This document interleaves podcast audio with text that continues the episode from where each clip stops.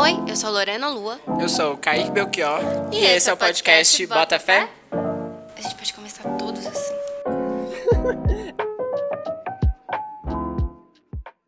Neme que te pá, não vou mais te deixar partir. Neme que te pá, não vou mais te deixar partir. Que canetada de milhões que o Baco lançou nesse Puta álbum que novo. pariu, hein, viu? Baco, eixo do blues. Gente, pra quem não sabe, eu e a Lua somos grandes fãs do Baco. Nossa, eu sou muito Desde, fã do Baco. desde a época de Exu. E eu continuei fã. Teve um, teve um, teve um trecho Naquele sombrio. período, né, naquela fase. Teve um momento, né, obscuro, no início da pandemia, com Baco Exu do Blues, mas que eu tô convencido de que foi um delírio coletivo e que esse momento não existe mais. Agora ele realmente, Que comeback. Comeback, é espetacular. E pra quem ainda não Ai. escutou, do, pra quem não sabe do que a gente tá falando, estamos falando do álbum novo do Exu do Blues, que ele lançou... Como é o nome do, do, do álbum mesmo? É, quantas vezes você já foi amado? Véi, eu sempre confundo com qual foi a última vez que você foi amado. Toda hora. É, deve ter alguma coisa inconsciente aí que tá Com querendo te falar. Qual foi a última vez que você foi Ah, amado? Meu amigo. Eu vou soltar num poema. Ah, Daqui ah a boa, boa, boa. Aí você publica e a gente reposta lá no, no nosso Insta. É, tem algumas coisas do Baco que eu particularmente não gosto, assim, né? É, essa fase que ele teve do início da pandemia e tal, que foi uma coisa meio bizarra. É, e alguns. é, e alguns desvios meio liberais dele também, mas isso faz Ah, parte. mas é. Mas a gente não, não importa, não, não ligo pra isso. A vida é feita de contradições e a música que ele tá fazendo tá muito foda, muito bem E sabe, produzida. sabe o que eu sinceramente acho desse período obscuro do Baco? Ah. Ele fez o que ele podia fazer. É, não, sim, sim.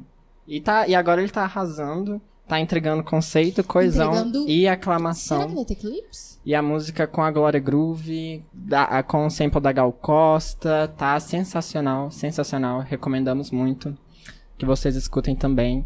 Falar sobre sentimentalidade, não falar somente sobre raiva, mas falar também sobre amor, o que é o Sinto amor. tanta raiva que amar parece errado. Nossa, Baco! É, é muito foda, gente, muito foda. Recomendamos. E aqui, a gente tá gravando novamente aqui no CRJ, e às vezes pode ter uns barulhos de um ônibus, uns barulhos meio estranhos. Tinha um ônibus agora aqui que acabou de passar. É, mas agora já tá tudo certo. Então, se tiver alguns ruídos aí, é por causa disso, mas. Centro de BH, né? É, é centro de BH, é, é isso que, que rola. E aí, oi, Kaique, tudo bem com você? Tudo hoje? bem, tirando esse calor infernal que a gente tá passando, né? Essa crise climática que a gente tá vivendo. Inclusive, vou ter que falar um pouquinho sobre isso, né? Nesse tema de hoje. É que, inclusive, vamos fazer um gancho. Ah, eu esqueci de perguntar. Você tá bem? Eu tava aqui esperando. Eu tava aqui, não tô acreditando. tô bem, Kaique. Que bom que Ah, você não. perguntou. Ah, você tá me olhando aqui com uma cara de acabada. Você tava falando que tava acabada. não, eu mas... estou derrotado. O calor me derrota. É, dá, dá um pouquinho essa sensação, né? Mas tamo bem, tamo bem no final das contas. É, mas fazendo. Eu ia fazer um gancho, né? Só que eu tinha que perguntar pra Lu se ela tava bem, senão ela ia ficar com raiva de mim. Mas o gancho que eu ia fazer é falar que hoje o nosso tema é. A, a nossa pergunta, né? É: a crise dos 20 é real? Spoiler, sim. Resposta sim, pronto, acabou o episódio. Esse foi o episódio de hoje. Pronto, acabou.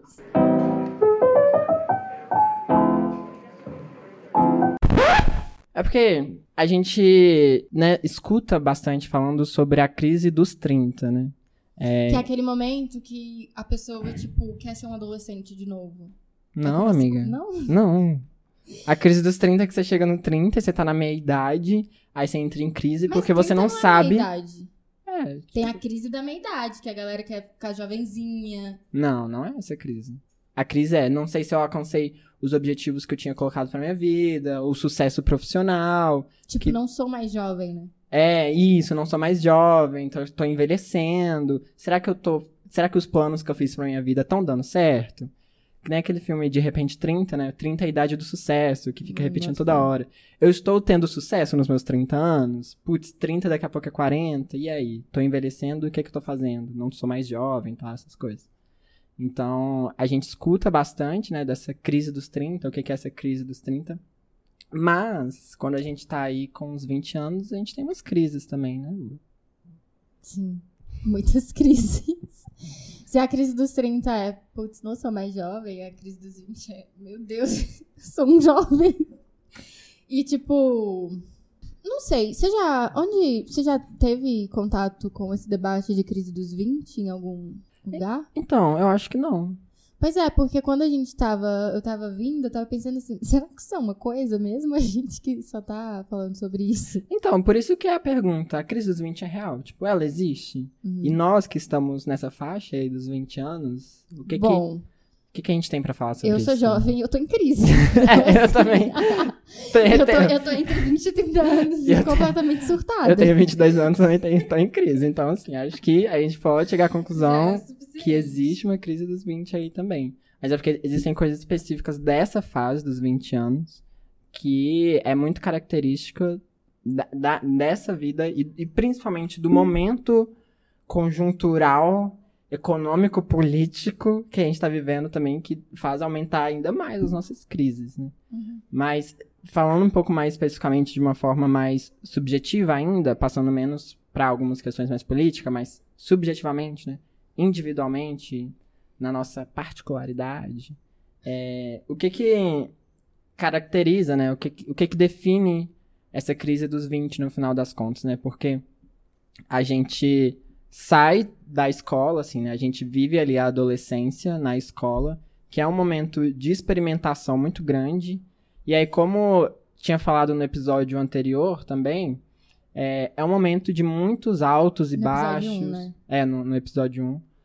É, é um momento em que você vive muita coisa de uma forma muito intensa. Uhum. Os altos são muito altos, os, os baixos são muito baixos. Então, é tudo, é toda essa montanha russa e você tá experimentando muita coisa nova, assim, né? É, então, você ainda não sabe muito bem quem que você é, no final das contas, porque tudo é muito novo e você ainda tá se definindo enquanto pessoa. Eu acho que tem fases, talvez, dessa crise dos 20. Porque não tem como dizer que é uniforme, né?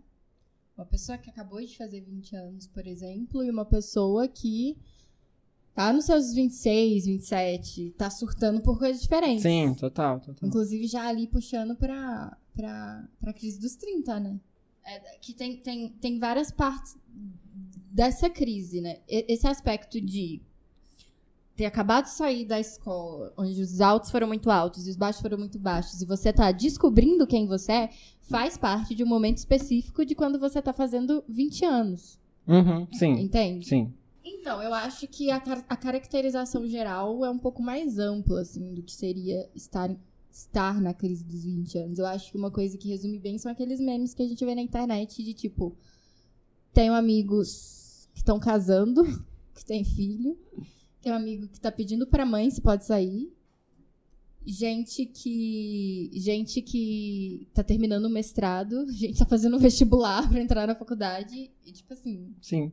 Porque a- a- as crises que vêm quando você tem 20 e poucos anos é diferente da crise que, vocês têm, que se tem Uhum. quando você tem 20 e tantos anos, né?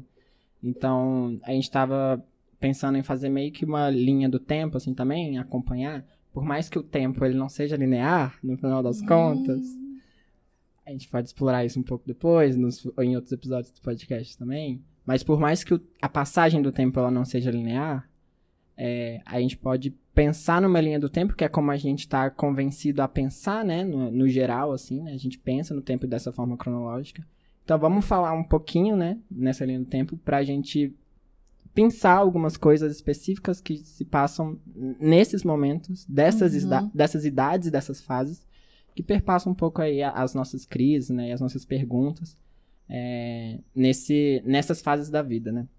Então, por exemplo, eu estava comentando sobre sair da escola, né? É, a, gente tá, a gente ficou na escola, né? Esse momento de, descober de, de várias descobertas, várias experiências novas, e aí a gente sai da Uhum. escola. E aí, esse momento de sair da escola é muito característico, né? A gente sai por aí da, da escola por volta de uns 17, 18 anos.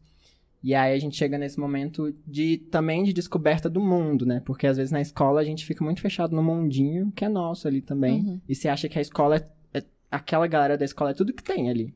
Uhum. Tem, tipo, às, às vezes tem. Terceirão, né? É, Do terceirão. terceirão pra vida. Às vezes tem outros núcleos, tipo família, tipo igreja, até você tinha comentado também. Mas a escola é onde tá ali a maior parte do ciclo social mesmo, né? É, então você sai, e aí? E agora, né? Que, que? É, é que é uma tarefa muito difícil também pra quem tem 17, 18 anos decidir o que fazer da vida. Eu acho que tem muito a sensação de que agora a sua vida começa. Até então era, sei lá, o que que era, um treinamento. um treinamento. Agora a sua vida começa, você tem que decidir o que você vai fazer com ela, assim. E aí a gente cai numa de pensar que a gente tá fazendo escolhas muito definitivas. Por exemplo, Sim. Que, que curso cursar na faculdade parece que você vai definir o resto da sua vida a partir daquela escolha. Depois eu acho que a gente entende que não é bem assim. Você pode começar um curso, parar e trocar de curso. Você pode, enfim, fazer várias coisas ou não fazer nada num determinado momento, mas eu acho que tem essa pressão de tipo, eu preciso definir o resto da minha vida agora. Qualquer coisa que eu fazer agora vai refletir para sempre se eu vou alcançar o sucesso que eu quero alcançar quando eu chegar em determinada idade, por exemplo. Mas isso é um pouco do que é vendido pra gente também, né? A faculdade é esse lugar em que você vai ter um sucesso, onde vai se formar pra você ser um bom profissional e onde você vai viver experiências que vão mudar completamente a sua vida. E é esse o discurso e a narrativa que colocam pra gente, né? E, na verdade, não é bem assim. Acho que a gente tem. A gente vai aprendendo, né? Que a gente tem essa possibilidade de recuar, de voltar atrás, de tomar outras decisões, é, assumir um plano B também. É, e que às vezes a gente pensa que é tudo ali na hora, tudo. é, se eu comecei isso, eu vou nisso até o fim. E às vezes a gente tem dificuldade de voltar, olhar um pouco mais de longe, entender é, um pouco da, da visão geral das coisas e perceber, putz, a- às vezes eu posso realmente voltar atrás e fazer alguma coisa diferente do que eu tinha planejado antes, porque isso que estão falando pra mim não precisa necessariamente ser a verdade também. Eu boto fé. E aí, essa, essa escolha, né? é, por exemplo, sa- saiu da escola e aí existe uma expectativa de que você vá pra faculdade, né? Ou pra universidade. Não, assim. é, eu acho que primeiro assim, o inferno começa no ensino médio. Eu não sei como é a experiência, como foi a experiência de vocês no ensino médio. Eu, eu acredito que a minha tenha sido um pouco mais. Acho que todas as experiências foram diferentes, né? Em certos níveis, certas proporções. Mas o que eu quero colocar aqui. A partir do meu primeiro ano no ensino médio, tudo que eu ouvi era sobre Enem Uhum. só sobre isso, assim. E aí, na escola que eu estudava, a gente tinha um material próprio, que era aquele material regular do ensino médio.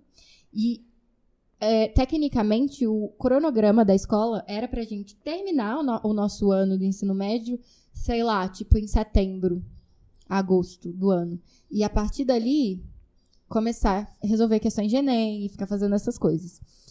E é tudo sobre isso. É tudo sobre isso Sim. sobre você passar na, na universidade tal e você estudar pra isso, enfim. E, e ao mesmo tempo em que tá acontecendo uma porrada de coisa, assim, na sua vida. É quando muitas vezes você tá entrando no seu primeiro relacionamento de verdade, né? Assim, quando você tá conhecendo pessoas que você quer muito que sejam seus amigos pra vida toda. E você tá começando a ter um pouquinho mais de autonomia pra decidir algumas coisas, pra fazer algumas coisas. E aí é muito. É muita coisa. E aí você chega no terceiro ano, parece que eleva a potência máxima. Tudo. A quantidade de estudante, adolescente, estressado, surtando Sim, no total, terceiro ano Total. é geral. Eu fui um adolescente surtado no terceiro ano, então eu sei muito Bota bem como é que é. Eu lembro de eu chegar na, na escola, andar até a minha sala, e aí, tipo, eu, eu subia a escada e eu olha- olhava pra baixo, né, do, do segundo andar, assim, e pensava, se eu me jogar aqui, será que eu vou morrer? Amiga, isso é real? Tipo assim, eu tava, tipo, Pesado, amigo. exausto, exausto na minha vida. E é, e é isso, porque coloca uma pressão muito grande em você de que o Enem vai definir a sua vida. Porque a faculdade vai definir a sua vida. Porque a, a, a, a decisão que você tomar quando você tiver 17 anos é o que vai, tipo assim, mudar a sua vida completamente. E aí, quando você sai, aí. Beleza, vamos pra prova disso, né? E aí você pode, você tem a possibilidade de entrar numa faculdade, ou às vezes não, porque cada um tem condições de vidas muito diferentes, né? Então nem todo mundo vai encaixar dentro dessa perspectiva de preciso entrar numa universidade para fazer é, para cumprir uma regra social, né? Às vezes a pessoa quer ser artista, às vezes a pessoa quer fazer um curso Uhum. técnico, às vezes a pessoa quer ter uma outra trajetória que não essa, né? Mas como essa trajetória da universidade passou muito pelas nossas vidas, digo, eu e Lua, então é, é essa narrativa que a gente tava Uhum. muito influenciado e acabou que passou pelas nossas vidas também, né? Que a, a nossa formação profissional também passou por isso, né? Então, deixar isso bem claro que a gente traz um pouco desse recorte justamente porque é o que a gente vivenciou e o que na maior parte das vezes, né, de muitos estudantes é o que tá passando ali pelas vidas dessas, dessas pessoas também, né? Eu acho que assim que você sai da escola e você às vezes entra numa universidade ou não, você passa por um momento em que você tá aproveitando tudo, muito que você pode também, porque querendo ou não, é, é a liberdade. Uhum. Você chega na liberdade, sim. Aquela liberdade que você. Porque antes, porque todo mundo tenta controlar a sua vida o tempo todo. Em casa, seus pais te controlam. Na escola, os professores te controlam. Você tá controlado o tempo todo. Você tem que pedir permissão pra ir no banheiro. Você tem que pedir permissão pra falar. Você tem todo o seu dia cronometrado, os, os tempos pra fazer as coisas. De repente, você entra na universidade, você teve que, tipo assim. Então quer dizer que eu posso ir ali no bar e matar uma aulinha. E, tipo, ninguém vai me impedir, ninguém vai fazer nada. É, o, seu, e que o seu aprendizado ele vai depender totalmente de você. Depende de você. O, o professor não anota nada do quadro. Fica, tipo assim. O que eu faço? Não vai né? ter uma, uma supervisora que vai falar, olha, você tá indo mal nas suas notas, ou chamar seu pai e sua mãe Exatamente. pra falar o que você tem que fazer. Então eu acho que chega um momento. Tem esse, primeiro momento em que a gente quer aproveitar essa liberdade se sentir adulto. Uhum. Tipo assim, eu estou tomando minhas decisões.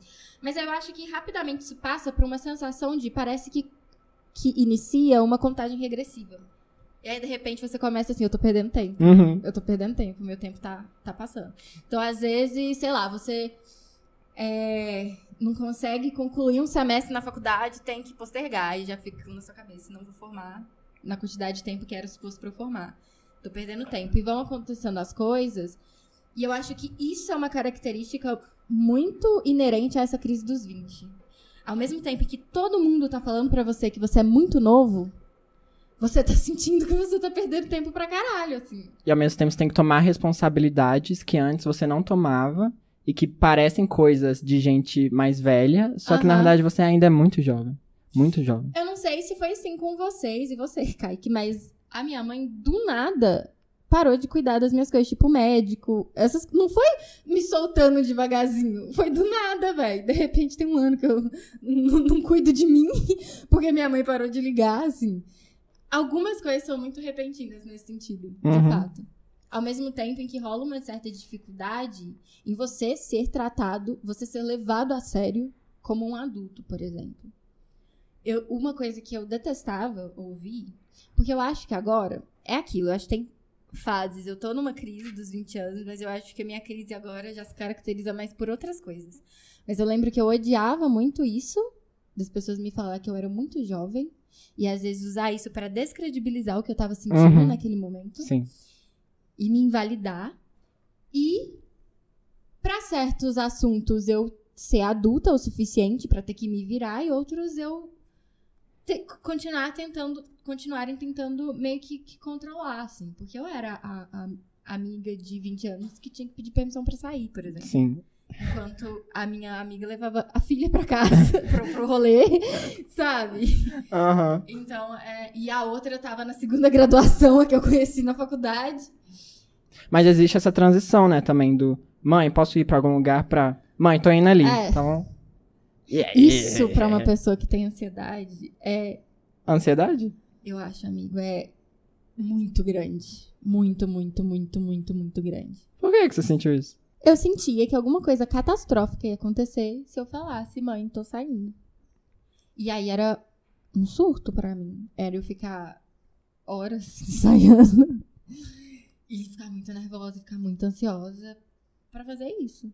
Mas uns, uns surtos você diz da, da, da sua mãe? Não, meus. Porque não aconteceu muita coisa quando eu comecei a falar. Bota fé. Mas como assim? Você achava que ia dar algum Eu problema achava. no rolê? Não, que ela ia Ou com a brigar sua mãe? comigo. Ah, tá. Ela ia brigar comigo. É, às vezes rola isso também, de você sair e ficar bad no rolê.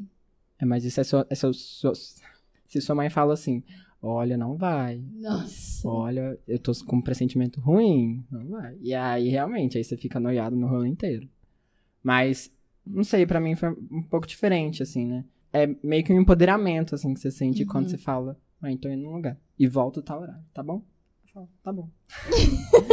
e, tipo, pra minha mãe isso foi uma crise, né? Também pra ela mesmo. Porque eu acho que pros nossos pais também é, uma, É um, é, um, é um momento muito difícil, muito sensível também. Tá todo mundo em crise. Tá todo mundo em crise. Caótico. Porque é o momento dos seus pais perceberem que você tá saindo debaixo da asinha também, né, deles e tomando é, decisões próprias também. Eu tenho críticas mais profundas quanto a isso, porque eu acho que pais têm dificuldade de entender que nós somos uma pessoa. Aham.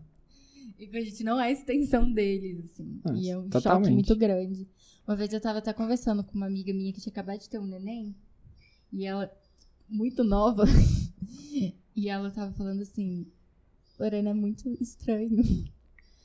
Por pensar que é uma pessoa, porque saiu de mim. Literalmente saiu de mim. Mas é uma pessoa, outra pessoa.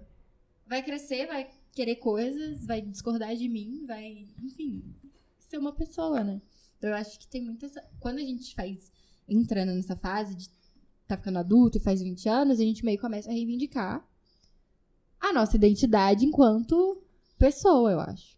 Porque rola isso, né, da gente... eu não lembro se eu comentei isso no outro episódio. É que, no geral, a sociedade não encara crianças como pessoas, Pessoas. né? Uhum. E aí você tá na adolescência, você tá meio que transicionando começando a virar uma pessoa. E aí quando você rompe, a- rompe com, com a adolescência e entra nessa juventude, você quer ser uma pessoa, Uhum. de fato. Assim. É, e, e que eu acho que o que caracteriza muito dessa fase é, dos 20 anos é você entender quem você é. Com certeza. Quem sou eu ao me olhar no Me espelho. diz. A gente lembrou duas músicas diferentes. Mas é isso. Estabelecer identidade. Estabelecer quem a gente é, no final das contas. Eu acho que um, um pouco da, da crise é, é quase uma crise existencial, assim, né? Quem eu sou enquanto pessoa, quem eu sou quan- quanto alguém que existe no mundo e que vai cumprir algum propósito ou eu vou Hum, propósito é. qual é, qual é o meu objetivo, no final das contas? O que eu quero fazer no mundo, assim? E eu acho que essa, essa, esse momento da juventude é a gente estabelecer isso. É, então, eu, eu sou o Kaique, eu gosto disso, disso, disso. E o meu objetivo de vida é fazer tais e tais coisas. É aquela. Aquela. Figurinha. Figurinha não. Aquele negócio que você me mandou. Da. Ah, Da sim. Cat, é, né? porque tem. Porque a gente tava debatendo, né, sobre esse tema. E aí tem uma cena de euforia, né? Que. Do- da- é o terceiro episódio? Foi o É, terceiro terceiro episódio. episódio. É, que a Cat, né, como personagem, tá num, num jantar com os pais do namorado dela. E aí os pais perguntam pra ela, me conta mais sobre você, quem você é? Aí ela entra em quase desespero. Ela Porque- entra num surto ali. E no final ela fala. Não faço a Eu menor não ideia. faço a menor ideia de quem eu sou. I mean, I guess I just, I literally have no idea who I am.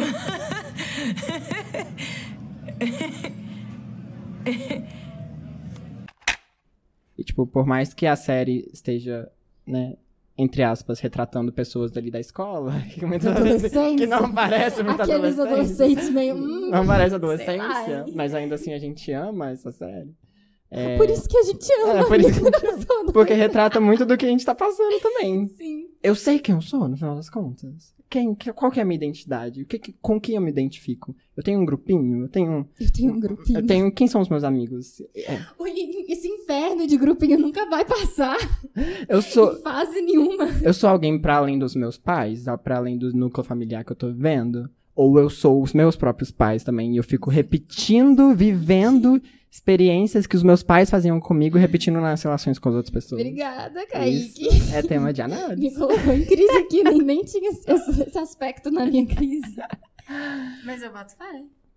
E aí, eu acho que pra pessoas negras, LGBTs, isso pesa ainda mais porque a gente sempre vive com pessoas dizendo o que a gente deve ser.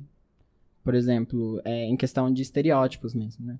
Inclusive, né, pelo menos para pessoas LGBT, quando a gente descobre que a gente é LGBT, por um momento o nosso traço de personalidade é ser LGBT, né? Sim. Até perceber que não, eu, não preciso ser esse estereótipo de LGBT também. Eu posso assumir a minha própria identidade é, e, e- ser quem, no final das contas, eu quero ser, né? É, e aí, pra mim, por exemplo, o que aconteceu é que eu era uma- um, um- um- um adolescente ali que eu me sentia muito excluído na, no- na época de colégio e que eu percebi que isso tinha muita influência do racismo. E aí, quando eu saí do colégio e eu fui apresentado a questões sobre raça, questões sobre é, entender também a beleza, a autoestima dentro dos traços de pessoas negras, aí eu percebi, primeiro, eu sou uma pessoa negra, que isso não era consciente. Tipo, eu percebi que tinha uma coisa diferente ali, mas não nomeava isso enquanto, beleza, sou negro.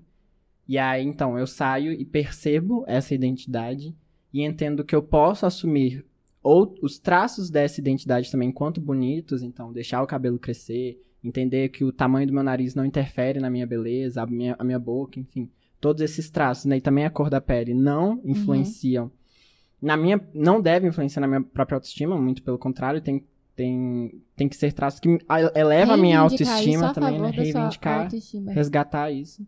É, e também deixar o estereótipo de lado do da pessoa negra que é, é, excluída, que é que, que tá fora do- meio social, do convívio social, além de da, do que é colocado à margem, né, da marginalidade. Então entender que ser negro também é uma possibilidade de ser pro- protagonista da sua própria história. É, eu acho que passar por essa fase rodeado de pessoas brancas Sim, fode pra caralho. com certeza. Porque, enfim, eu não. Eu me descobri negra na faculdade, na universidade.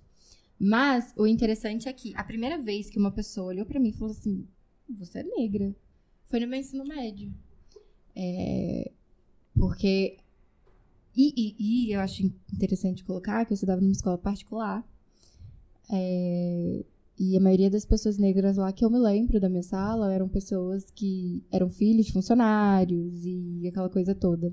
É, e aí eu não passei por esse, esse processo de descoberta lá. Porque pra mim sempre foi muito bem estabelecido que eu não era branca, mas eu não ligava muito pra tentar entender o que acontecia, assim. Porque eu ouvi muito quando eu era criança que eu não era negra. É, vários fatores, né? E aí não, eu lembro exatamente o dia que eu me entendi uma pessoa negra, porque foi um. Foi muito específico. Foi numa palestra na universidade que a Cristiane Sobral tava. Não sei se você conhece. Ela é uma artista, se não me engano, ela foi a primeira mulher negra que se formou em teatro na, na UNB. Depois vamos checar essa informação só pra ver se tá correto mesmo. e se for correto, puta que pariu, mulher negra. Enfim, é, tipo, né, rolou Há agora. pouquíssimo tempo. Mas ela é uma artista incrível. E aí, na- nessa palestra dela, ela inclusive falou que as pessoas negras, elas nascem duas vezes, né? No dia do nascimento, quando ela nasce enquanto negro, quando ela descobre que ela é negra. assim. Tornar-se negro. E, e aí, ai, ela finalizou tudo, ela fez uma performance do lado de fora, subiu num, num tronco de uma árvore, recitou uma poesia. Fiquei, meu Deus, aqui é o meu lugar. Tudo pra mim, eu fiz. Eu tinha que fazer uma escolha, de primeira eu acertei, e tipo assim, show de bola. Mas. Enfim, então eu me descobri negra só nesse, ne- nesse contexto, né? A gente tá planejando fazer um episódio só sobre identidade racial. É. Eu acho que nesse episódio a gente vai conseguir, tipo, explorar muito mais, sobre isso. trazer mais elementos, né? Mas eu acho que é importante a gente passar por esses pontos, principalmente porque isso diz respeito a crises que a gente passa nessa época também, de assumir identidades. Que no final das. que, na verdade, isso pode acontecer em várias fases da nossa vida, né? Tem gente que só se percebe negro, sei lá, 50 anos, 40 anos, 30 anos. Mas que agora, no que a gente tá vivendo é, da nossa geração, Uhum, eu acho que isso é muito característico. Eu, eu acho que hoje em dia os adolescentes estão conseguindo se assumir muito mais facilmente do que antes, Sim. porque eu, tô, eu tô vendo muito mais circulando entre as pessoas de, sei lá, 13, 14 anos, debates é, LGBTs, debates sobre raça, debates sobre gênero de uma forma muito mais é, muito mais fácil, né, com muito mais circulação do que antes, na, quando a gente tinha essa idade, né? É, então eu acho que agora essa crise ela pode ser respondida de uma forma mais fácil do que antes. Mas que isso pra gente que tem. que eu tenho 22 anos, que a Lua tem 24 anos, é, na, na nossa época de. nessa nossa época de 20 anos, foi muito decisivo pra gente também. Enquanto É. assumir identidade em um lugar no mundo. É que você tá ali vivendo aquelas coisas, você tá em crise. E algumas dessas coisas meio que tem endereço, assim. Vem de um lugar. Que é o racismo. E aí, quando você não sabe disso, você não. vo- Você não deixa sentir, mas é. É, é diferente. Quando você descobre o que é, meio que te acende uma lâmpada pra você poder enxergar melhor as coisas e aprender novas formas de lidar com isso e poder lidar de uma maneira um pouco mais saudável, né? Minimamente mais saudável, assim. Enfim, eu acho que isso de da gente se entender como a gente é, né? Descobrir a nossa identidade, que é uma crise também dos 20. Acho que talvez, não sei. Não sei se isso aconteceu só comigo também, que às vezes umas coisas acontecem comigo, acho que é com todo mundo.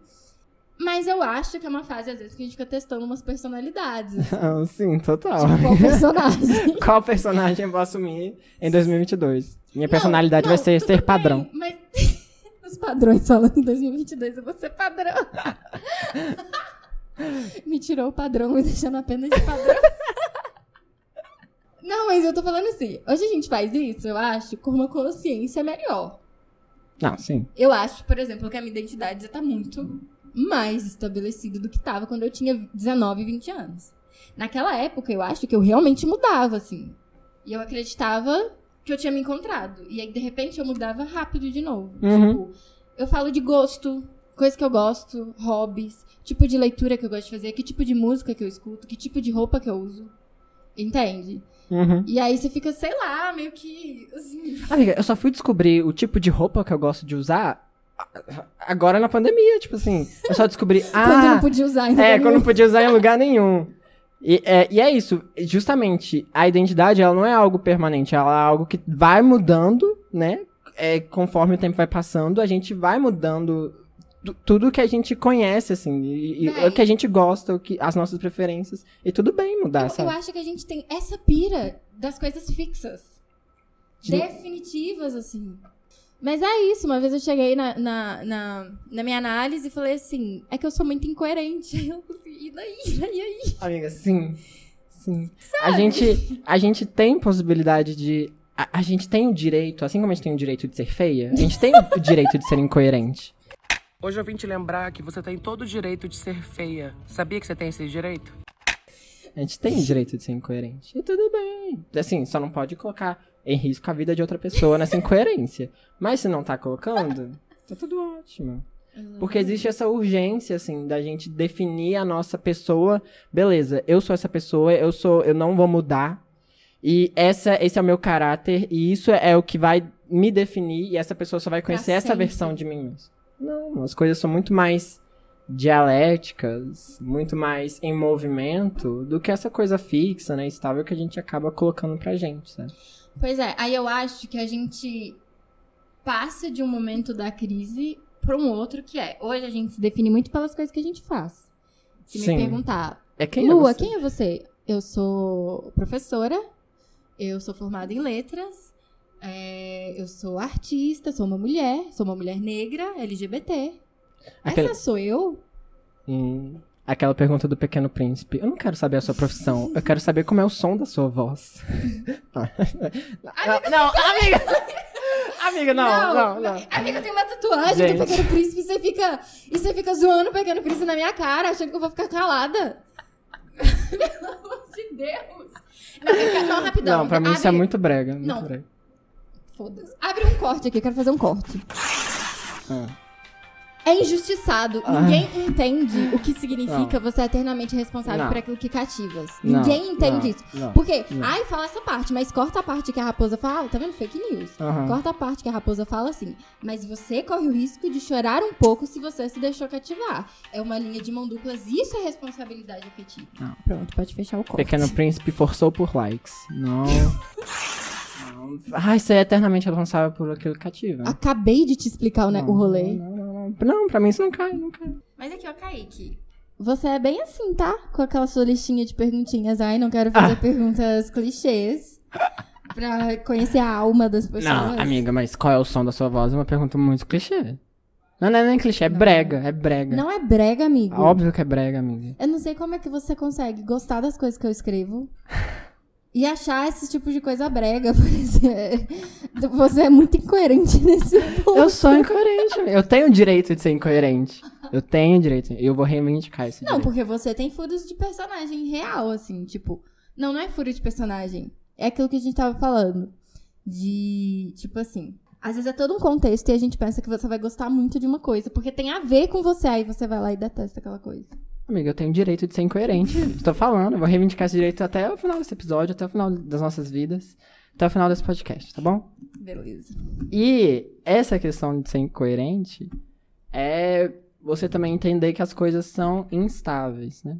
E Eu também, muito. assumir essa instabilidade pra você mesmo. Porque a gente vive com essa promessa de que a vida, de que a gente vai ser feliz o tempo todo. E que a gente vai ser realizado o tempo todo. E que a gente vai estar produzindo o tempo todo. E que a gente vai ter dinheiro o tempo todo se a gente estiver trabalhando o tempo todo. Então, existe uma promessa da estabilidade que fala: é, você precisa fazer isso, isso, isso. E quando você chegar nesse ponto, você- sua vida vai ser estável. E tem também a realidade alternativa que a gente criou sozinho nas nossas cabeças quando a gente tinha 15 anos. Que quando a gente tivesse 24, A gente ia ter resolvido a tudo na ter uma casa própria. Pior que, e um emprego Mui- e, e ganhar 5 mil reais. pior que mês. muitos, muitos dos nossos pais. porque Conseguir você- a casa própria. A gente já viajou nisso. Uhum. Sua, sua, mãe te de- sua mãe te teve com qual idade? 18?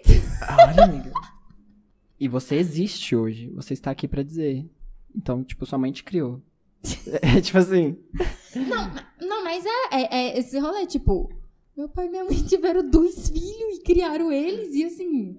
E, e, mora, e, tipo, moraram num lugar sem os pais deles. tipo assim, criaram os filhos. Com 20 anos. Na idade eu- dos 20. E eu tenho 24, eu moro com meus pais. Véi, é muito surto. Muito surto. Meus, Muito surto. Meus pais também tiveram minha irmã mais velha nessa, nessa faixa de idade também. E aí tinha, já tinha, não, le- não sei se já tinha casa, mas já tava criando os filhos. é, e já fazendo planos e trabalhando e tal. E a gente tá meio que tipo, ai. Não, tipo, completamente. Eu acho que, sei lá, eu não consigo me ver, por exemplo, casando. É, não. de- É meio que tipo assim, eu tenho 12 anos, para. Como é que eu vim parar aqui? Eu vim parar aqui. Tendo filho, muito menos. Tipo, é uma outra pessoa, velho. Muita responsa pra, pra sua vida toda, quase. assim. Tipo, é uma pira que eu pego. Não tem nada a ver com esse, com esse assunto, mas é que uma vez que você é mãe, você nunca mais pode parar de ser mãe.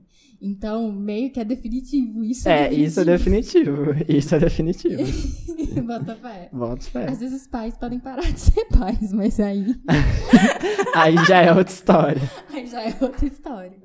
Mas enfim. Mas aí, o que eu queria falar também é como as crises mais gerais, assim, né, de as macro crises, né, as crises maiores de política, de mundo, de, de clima, influenciam nas nossas crises particulares também. Porque como que a gente vai entender qual vai ser o nosso futuro se a gente não tem um futuro garantido pra gente também? né? Meu Deus. Porque, tipo assim, Aquela. Tipo aquele cartaz de propaganda do Enem Jovens. Não precisa se preocupar com o Enem. Não há emprego. Não se preocupe, não há emprego. Exatamente. E aí a gente tem uma, uma juventude completamente precarizada, militando agora, lacrada, mas isso é real. É, uma juventude completamente precarizada, que não tem perspectiva de futuro nenhuma e nem de vida e acaba aceitando qualquer oportunidade de emprego Qualquer. pra ter uma possibilidade de sustentar, seja a família, porque tá morando, ou porque também quer sair da casa dos pais, ou sei lá, fazer qualquer coisa. Tanto de, de, de jovem, né? Telemarketing é isso. Porque é um emprego precarizado que só jovem consegue fazer, porque nenhuma outra pessoa tem disposição pra ficar horas atendendo ligação de gente merda falando coisa no seu ouvido. E ainda ganhar mal por isso. Muito. Olha, eu fico. E não ter um dia de, de feriado, não ter um É? final de semana. É impossível fazer rolê com os nossos amigos Nossa. do telemarketing, É velho. muita exploração. E a gente fala isso porque a gente tem muitos amigos que trabalham no telemarketing. Muitos amigos estão em situações assim. É. Nossa, eu fico, eu fico muito puto Pois com não há isso. empregos, não, Não há- aparentemente não há universidade. Não há universidade. No, no Brasil não há empregos para mim. É real. É real. E aí a gente vê ai, um- umas chuvas torrenciais, umas ondas de calor bizarras e uns frios bizarros também. E a gente pensa, a gente vai ter planeta daqui Spoiler, não. daqui a uns anos? Então, como que eu vou fazer planos pro futuro se eu nem sei como é que vai estar minha vida? Eu não sei se isso é coisa de crise de 20 anos ou talvez depressão, mas. talvez, eu vou, vou jogar aqui na roda. Não sei os demais jovens. Ah, Eu tenho sérios problemas em pensar em futuro. amiga. Tipo, eu mais velha. Ai, nossa. Véi, eu vou Meio que, entrar em tipo crise assim, aqui é meio que eu agora. imagino até os 30 e acabou. Acabou. É como se eu fosse parar Acabou. de existir. Acabou. Nossa, nossa. Isso é real. Talvez Isso é as crises muito- dos 30 começam aí. Ai, essa é a real tipo crise assim, dos seus pais 30. gritando, depois assim, eu desisto. E agora? Desisto. Nossa, eu vou entrar em crise aqui agora, amiga. Porque isso é muito todo. real. E eu acho que eu nunca tinha parado pra pensar nisso. Porque o meu objetivo de vida é ah, fazer um mestrado, um doutorado. A gente projeta no máximo daqui 5 No anos. máximo. Estourando. No estourando. máximo, eu não consigo pensar. Ai, como será que vai estar minha vida daqui 15 anos? Não faço a menor daqui ideia. cinco anos eu vou ter 30. Pois é, é, daqui 5 anos eu pelo menos vou ter uns 27. Nossa, tá grande bosta, não mudou porra nenhuma. Mas, tipo assim. Mas aqui, mas uma coisa que você falou que é muito real, de entender como essas crises macro nos afetam, e eu acho que isso é muito produto do próprio capitalismo, da gente individualizar as coisas e achar que é problema nosso. Aham, assim. total. É meu BO, eu tenho que resolver, quando muita coisa não é, véi. É problema de como a gente se organiza socialmente. E daí, enfim, eu acho que às vezes a gente é, né, é, é programado pra não entender que a gente existe com outras pessoas Sim. morando numa cidade. A gente não entende o que é cidade, o que é país, por exemplo. E isso torna a nossa vida muito difícil. No Muito- sentido de, por exemplo, tem certas parcelas de culpa que a gente sente que não é nossa responsabilidade. É o rolê do, do mérito, não é, não é nada meritocrático, assim. Enfim. Não, eu acho que você tá certíssimo. Eu boto muita fé. A forma como a gente se organiza em sociedade a partir dessa produção capitalista nos, nos faz individualizar e nos atomizar e colocar que tudo que a gente faz é responsabilidade nossa e de que a- as formas como a gente vai mudar a nossa vida também depende da gente. E a gente e, e isso também é uma forma da gente se alienar e parar de cobrar tanto das pessoas que estão ao nosso redor, mas também dos governos, né, da, dessa macroestrutura também, pra gente não se mobilizar, no final das contas, não se movimentar. E eu acho que a própria ideia de coletividade que se dis- dissemina é uma ideia deturpada, né? Que é aquela ideia assim, se cada um fazer a sua parte, tudo fica melhor. Tipo, se cada um jogar o lixo no lugar certo, a gente vai salvar o meio ambiente. Se- porra nenhuma. Se cada um tomar um banho de, De 10, cinco 5 minutos, a Vai gente sobrar mais água pro vai próprio o negócio. negócio gastar. Nossa, sensacional. Mas eu queria mudar de assunto. Não, é que eu lembrei de um negócio que também faz parte da, da crise. Que é justamente. Acho que é elaborar sobre o fracasso. Hum. Porque eu acho que a gente tem 24 anos aqui e se sente um fracassado, assim. Mas por quê? Onde eu fracassei? Como eu fracassei? E parece que nunca vai parar. Tipo, não, às vezes a sensação que eu tenho é não importa a quantidade de coisas que eu faça e a quantidade de lugares que eu chegue, eu ainda vou sentir que eu estou atrás Que você está falhando. que eu estou falhando porque alguma coisa não aconteceu. Acho que tem uma dimensão disso que é um pouco racial também. Total, amiga, total. É, Completamente. mas, mas, tipo assim.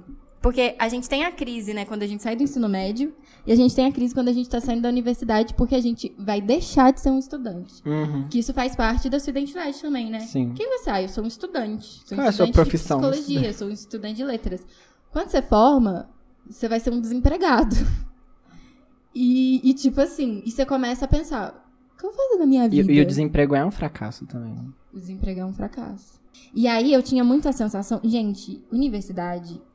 Eu sei que é muito importante, muita gente acha que é muito importante, mas às vezes eu tenho a sensação de que algumas pessoas não entendem o quão grande é entrar na universidade e fazer uma faculdade. na minha perspectiva, assim, no meu contexto familiar, isso era o máximo que alguém chegaria. De conquista social. Sim, e aí eu cheguei na universidade e aquela euforia de estar na universidade. Eu olhava para as paredes e para mesa pensava assim, eu tô na faculdade, velho.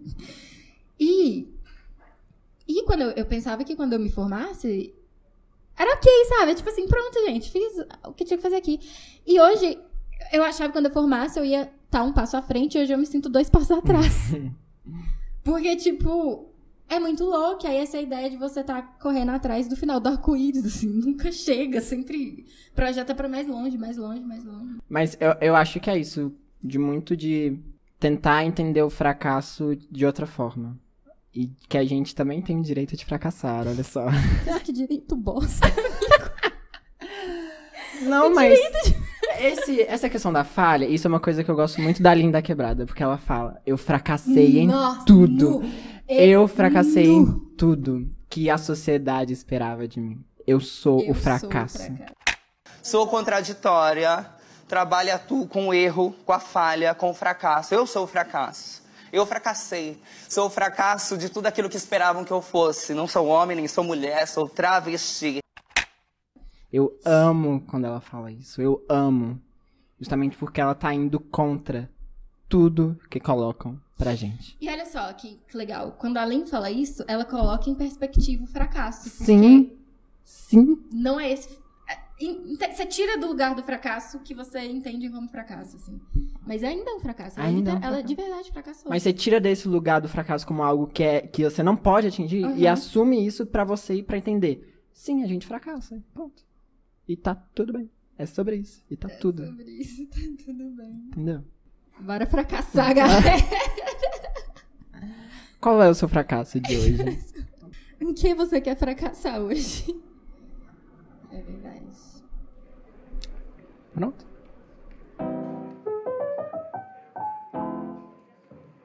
Então, gente, chegando aqui aos momentos finais do nosso podcast, a gente quer agradecer todo mundo que assistiu o nosso primeiro episódio, a nossa prévia, o nosso primeiro episódio. Obrigada, galera. A gente recebeu muitos elogios e poucas poucas críticas assim é, negativas, eu acho.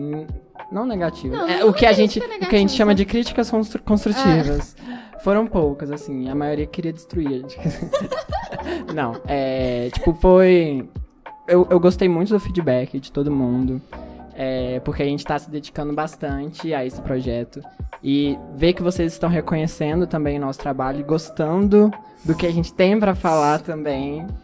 É, e a gente repete os agradecimentos das outras vezes, porque vai ser sempre assim. A gente agradeceu da última vez quem emprestou equipamento e que deu auxílio de som. É as mesmas pessoas, viu, gente? Então, Então volta novo. lá no É, episódio, vê quem. Confere os quem agradecimentos. e aí a gente tá repetindo aqui os agradecimentos de novo, tá? E não deixa de seguir a gente no Insta. A gente bateu 100 inscritos! Que sem inscritos, sem seguidores, Ai. ansiosa. Nossa senhora. A gente quer canal do YouTube.